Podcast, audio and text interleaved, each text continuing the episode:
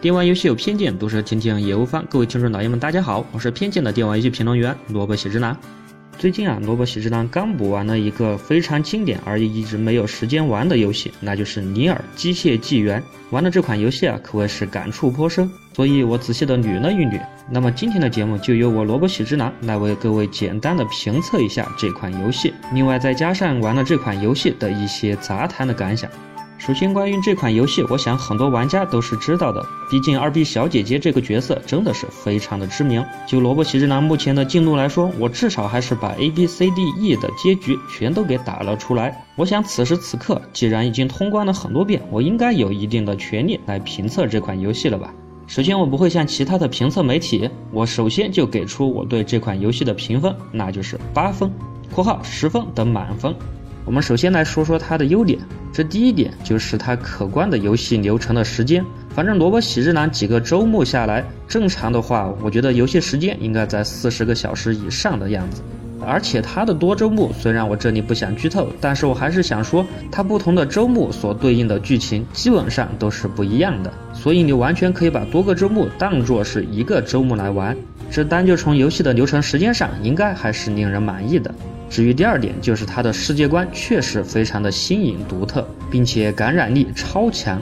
首先，尼尔的这种末世的题材本来就比较少见，再加上在末世的题材中，我认为它还依然出类拔萃，反正比目前的那种所谓的僵尸类的那种末日类的游戏要高明得多。另外，这款游戏毕竟出自白金工作室之手，所以它的战斗系统可以说是非常的完美，绝对是这款游戏的权威加分项。这款游戏的战斗系统，不管是在各个武器、角色、技能，还是回避的手感上，都可以说是无可挑剔。作为一款 RPG 游戏来说，你简直可以当做一款动作游戏来玩，这确实是让人惊艳的。另外，也就是我所说的，这款游戏有着各自鲜明的角色设计，而每个角色都是充满了美感，又突出主题，而且其风格极度的适合故事的背景，尤其是女主角二 B 的形象，可以说简直是深入人心。相信玩过了游戏的人，各位一定还会对二 B 小姐姐的印象有着更加深刻的认识，而不仅仅是其外表的性感而已。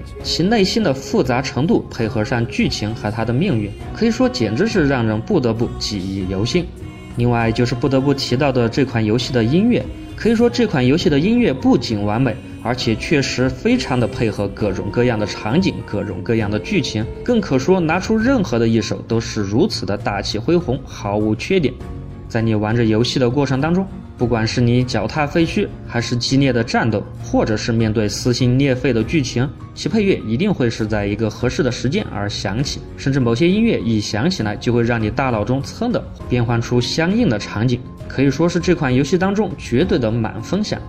另外不得不提到的就是这款游戏的剧情，可以说这款游戏的剧情也是继承了之前这个作者一脉相承的刀片之风。至于这个刀片风格的始作俑者，那个传说中的横尾太郎，我相信一些玩游戏玩得久的小伙伴一定听说过他。在此，萝卜喜之男也强烈的安利一下这个家伙的之前所做的一些丰功伟绩，不管是尼尔一还是尼尔二，再加上他之前的可以说被捧上了神坛的龙背上的骑兵。如果你有闲心去翻翻这些游戏的真线的剧情，还有那些奇葩的结局，尤其是一些支线的结局，你完全可以说这个人简直就是游戏界的怪才，游戏界的变态。但是他的游戏在变态的同时，真的对游戏的剧情有一个很好的升华，而这也是《尼尔：机械纪元》的一个最大的亮点之一，那就是这款游戏所想要传达的思想，可以说是得到了一定的升华的。他甚至在萝卜喜之郎看来，已经是直接从游戏的界面跨了出来，就像跨出了屏幕一样，来传染给每一位的玩家，然后通过游戏，通过游戏的体验，通过游戏的剧情，来促成玩家来对自己的现实中的行动做一定的改变。这种升华，我相信在绝大部分的游戏中是绝对你看不到的。在此，萝卜喜之男并不敢剧透，不过我敢保证的是，如果你可以好好的通关这款游戏。我相信你绝对不会后悔你所玩掉的时间。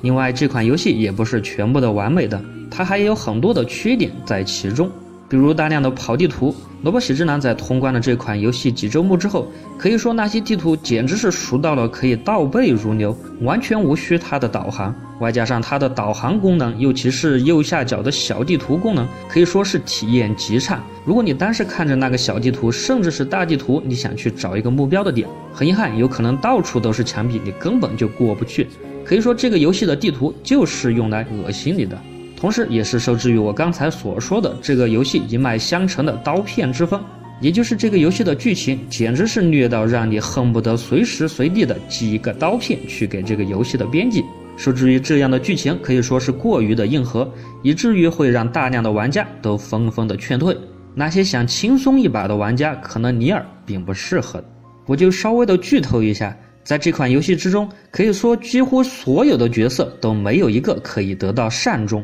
你就知道这款游戏到底有多虐的吧。而且我说的所有的角色，甚至还包括玩家你自己。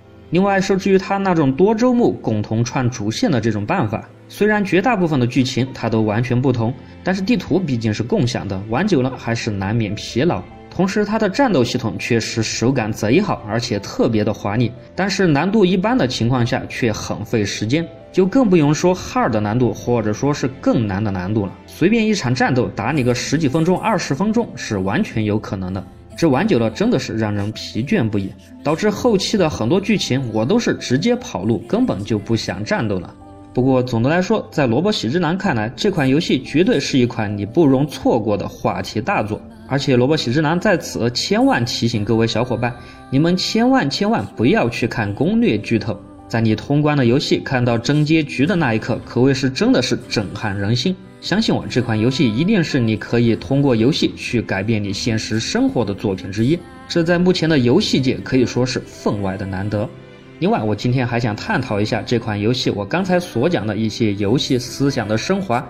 也就是说，这款游戏它着重的，其实在我看来是探讨了一款游戏它能够为玩家带来什么，或者说是如何去帮助玩家做一定的改变的这种游戏的思路。这绝大部分游戏是做不到的，但是我想尼尔应该是做到。在此，我做一个可能很多小伙伴都是知道的剧透，那也是从之前的这个鬼才制作人就一脉相承的一个结局。没错，那就是删存档的结局上来看。关于他之前的作品删除存档，可能还只是为了游戏的剧情而铺垫，但是在《尼尔：机械纪元》之中，他很好的得到了更进一步的升华。游戏中怂恿玩家删除存档，可不仅仅是为了让玩家去看到真相的结局，而他是想将一个简单的道理带给玩家，那就是没有牺牲就没有回报。在自己随着游戏的主人公经历了一切一切的绝望和痛苦之后，你还想让其他的玩家也经历一次吗？如果你不想，那么你就必须付出一定的代价来帮助其他的玩家，